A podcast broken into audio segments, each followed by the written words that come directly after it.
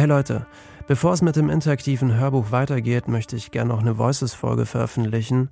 Wie manche von euch vielleicht mitbekommen haben, hatte ich ja vor kurzem einen Schreibworkshop veranstaltet und den Leuten ein paar Tipps, Tricks und Schienbeinkicks rund ums Schreiben mitgegeben. Regel Nummer eins ist natürlich, es gibt keine Regeln beim Schreiben, aber ich konnte da doch ein paar Erfahrungen von mir weitergeben. Und es war auf jeden Fall für mich auch richtig, eine richtig tolle Erfahrung. Und wie mir viele der Teilnehmenden mitteilten, hat es auch ihnen Spaß gemacht. Wir haben zum Beispiel zusammen fiktive Figuren entwickelt, Schreibübungen gemacht und sind wohl alle auch ein bisschen über unseren eigenen Schatten gesprungen. War auf jeden Fall eine tolle Runde.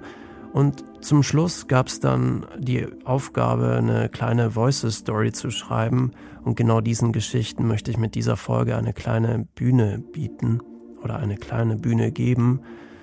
Die Sache bei diesem Podcast ist natürlich, dass, oder was auch immer das hier ist, äh, dass meine Stimme omnipräsent ist. Manchmal, das kann wahrscheinlich nicht, ja, manchmal, das, das, stört mich manchmal einfach, diese Monologe, auch wenn ich eure Geschichten vorlese. Und so dachte ich mir eben, ich biete jetzt mal meinen Zauberlehrlingen aus dem Workshop an, dass sie ihre Geschichten selbst vorlesen. Und sie da, nachdem das Eis gebrochen, geschmolzen und mit Urin angereichert war, hatten sich doch ein paar von ihnen dazu bereit erklärt, die Soundquali ist natürlich äh, ziemlich unterschiedlich.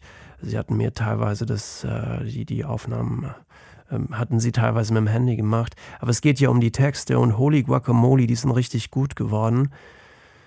Ähm, in einem Monat, äh, ja, drei Wochen, knapper Monat, wird es wieder so einen Schreibworkshop geben. Also für alle, die Interesse haben, selbst schreiben, sich Battles mit Schreibblockaden liefern oder einfach nur interessiert sind. In der Beschreibung der Folge findet ihr den Link zur Anmeldung. Und jetzt würde ich einfach sagen, dass ich, dass wir mit den Stories loslegen. Die erste ist von mir, also ich hatte bei den Übungen ebenfalls mitgemacht. Dann kommt Badil, Karina, Toni, Veronika und Xava. Viel Spaß euch. Was ich euch schon immer sagen wollte. Nicht viel und doch alles. Ich versuche die richtigen Worte zu finden, doch sie setzen sich in meinen Fingerkuppen fest, fressen sich in mein Gewebe und klammern sich in meinen Knochen fest. Was ich euch schon immer sagen wollte, darf ich nicht sagen, und somit schreibe ich mich um die Worte herum, hoffend eine andere Tür zu finden. Das Problem mit den Türen ist ja, dass es eigentlich genügend von ihnen gibt, doch nur die wenigsten davon stehen uns offen.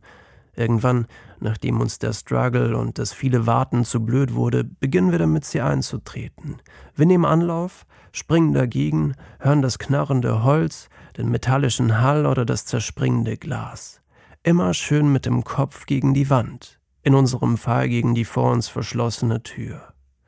Als sie uns damals in die Welt hinausließen, riefen sie uns noch hinterher, dass sie uns alle offen stehen. Sie hatten uns damals schon dem Osterhasen belogen, also warum sollte es dieses Mal anders sein? Oh ja, womöglich wollten sie einfach nur, dass wir diese Illusion so lange wie möglich im Leben erhalten. Aber vielleicht, vielleicht haben sie ja doch recht. Vielleicht sollten wir nach einer Copy-and-Paste-Job-Absage einfach nochmal ins Büro vorbeischauen und ihnen persönlich mitteilen, dass es ein Fehler war, uns nicht anzustellen. Vielleicht sollten wir die Türen korrupter Lobbyisten, Politiker und Nazis eintreten und damit aufhören wegzusehen, wenn etwas Unrechtes geschieht. Vielleicht sollten wir aufhören, Angst vor verschlossenen Türen zu haben und sie eher als Chance sehen und nicht als ein Hindernis. Vielleicht ist an der Zeit, das Sprichwort ein wenig abzuändern. Mein Kind, dir stehen alle Türen offen, du musst sie nur zur richtigen Zeit eintreten. Was ich euch schon immer sagen wollte. Wir reden zwischen mehr und nicht mehr, hören auf zu lachen, doch werden gerne angelacht. Einmal ist keinmal und dreimal ist dann doch einmal zu viel. Tag für Tag sagen wir stets dasselbe. Die Zeit ist da, aber zeitlich liegt's nicht drin. Und obwohl wir wissen, dass so wenig benötigt wird, ist letzten Endes doch nicht so viel gebraucht. Unsere Kompassnadel schwingt zwischen den zwei Polen, mal zu viel, mal nie genug. Die Gratwanderung perfekt zu sein zehrt und zehrt, der Spiegel, den wir anschauen, hinter Fleisch und Knochen ganz tief in uns drin. Tag für Tag, die Tagung mit dem Tag, dann zu müde für das Nächtigen mit der Nacht.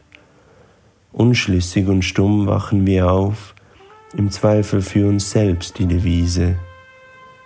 Also hört gut zu, liebe Buben und Mädchen, zweifelt nicht zu sehr an euch, zweifelt den fegefeuerartigen Zweifel in euch an, denn ein Rütteln ist nicht immer ein Erdbeben. Fallt vom Grat auf die eine Seite, hört auf zu lachen, stattdessen strahlt's wie zehntausend Leuchten, weint nicht nur, sondern löst euch auf wie der Schnee in der Sonne, schreit nicht mehr, wenn ihr wütend seid, sondern reißt alles nieder.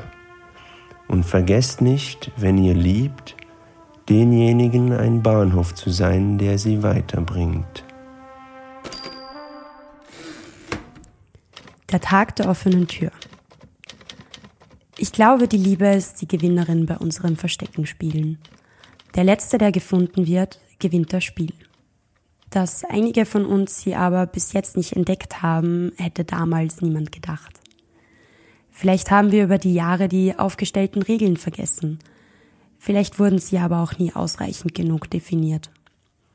Durch dieses Streichen der Erinnerungen in immer wieder neuen Farben haben wir vielleicht auch einfach den Fokus etwas verloren. Vielleicht haben wir aber auch alle einfach keine Lust mehr nach der Liebe zu suchen, denn immer wenn man glaubt, die Liebe gefunden zu haben, war es schlussendlich dann doch nur die Nähe.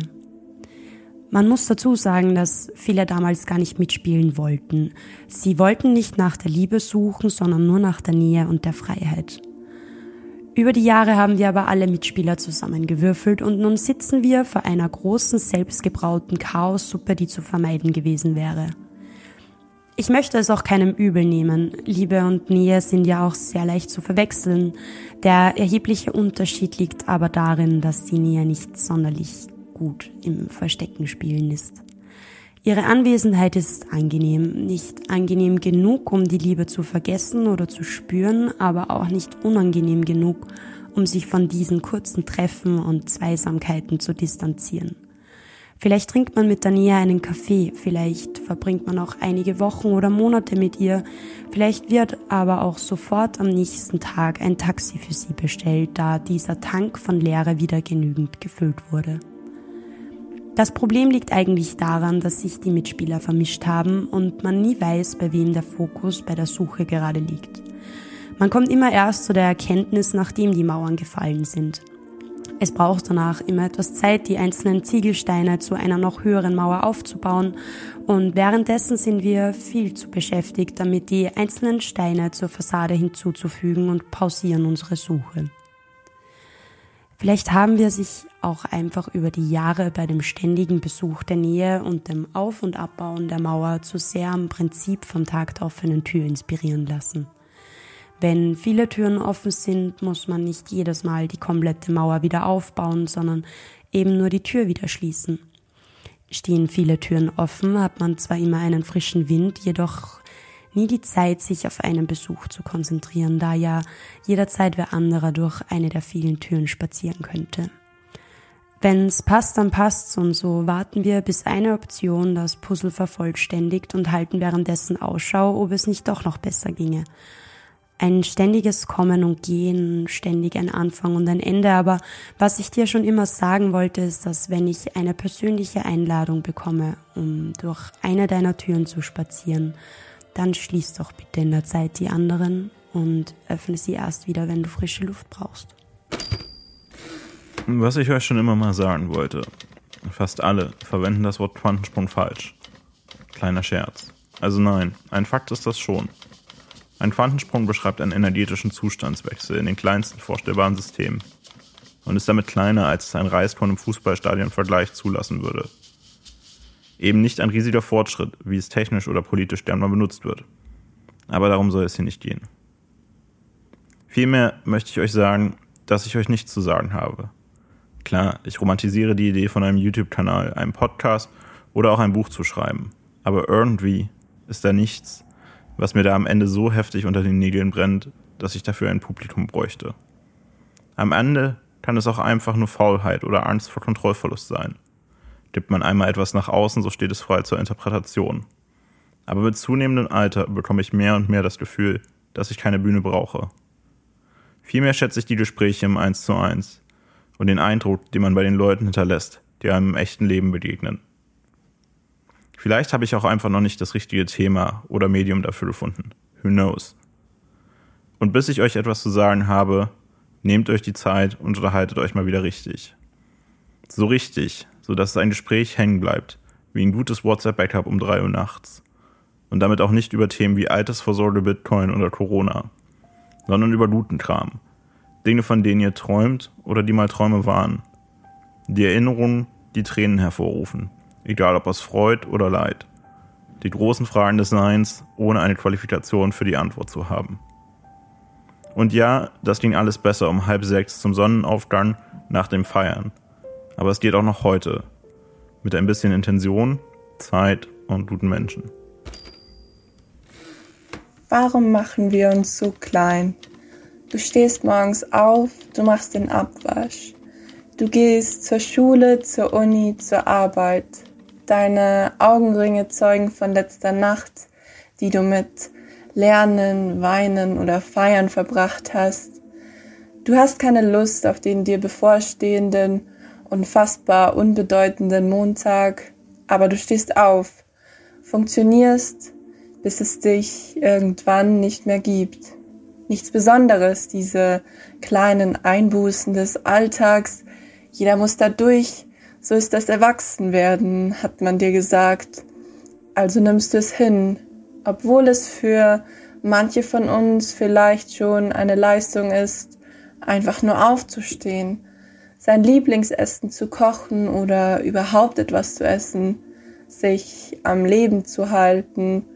Und auch diese scheinbar kleinen Dinge sind etwas ganz Großes. Was ich euch schon immer sagen wollte. Steht auf. Es kann sein, dass der Vorabend schön war, du vielleicht auch ein bisschen zu viel getrunken hast. Aber wir haben den Vormittag eh schon längst verschlafen. Den nervigen, ständig wieder ertönenden Weckerton schon viel zu oft weggedrückt. Manche sind natürlich schon seit dem ersten Läuten wach, aber die meisten schlafen um 16 Uhr, nachdem der Finger das 26. Mal schon auf Schlummern drückte, immer noch. Obwohl es mittlerweile höchste Zeit wäre, etwas zu unternehmen. Es ist jetzt allerhöchste Zeit, die Probleme dieser Welt anzupacken. Also steht verdammt nochmal auf und hört auf, immer diesen immer lauter werdenden Weckerton und die immer größer werdenden Probleme dieser Welt zu ignorieren.